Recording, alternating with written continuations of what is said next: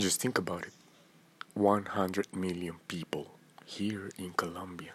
How are we going to feed all these people?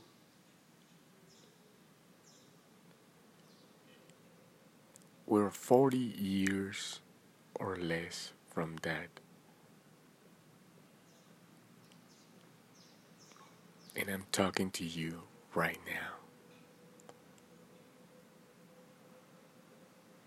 Trying to figure out how to sustain the world who still debates on who's best on color or what category can demonstrate to um, overpower the other flags. And uh, I, I am so amazed. And at the same time, things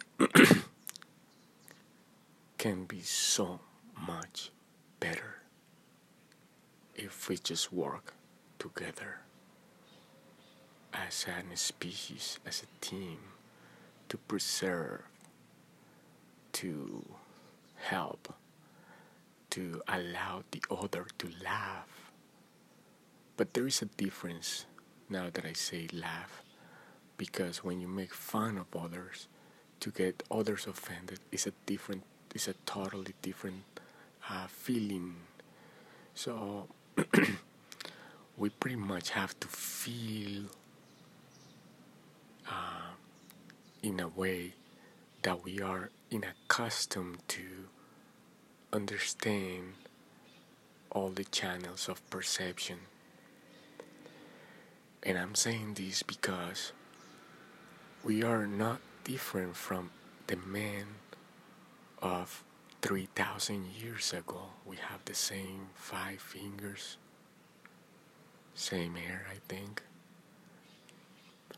And what changes is the way that we organize our thoughts to function independently, in a family way, and also as a society.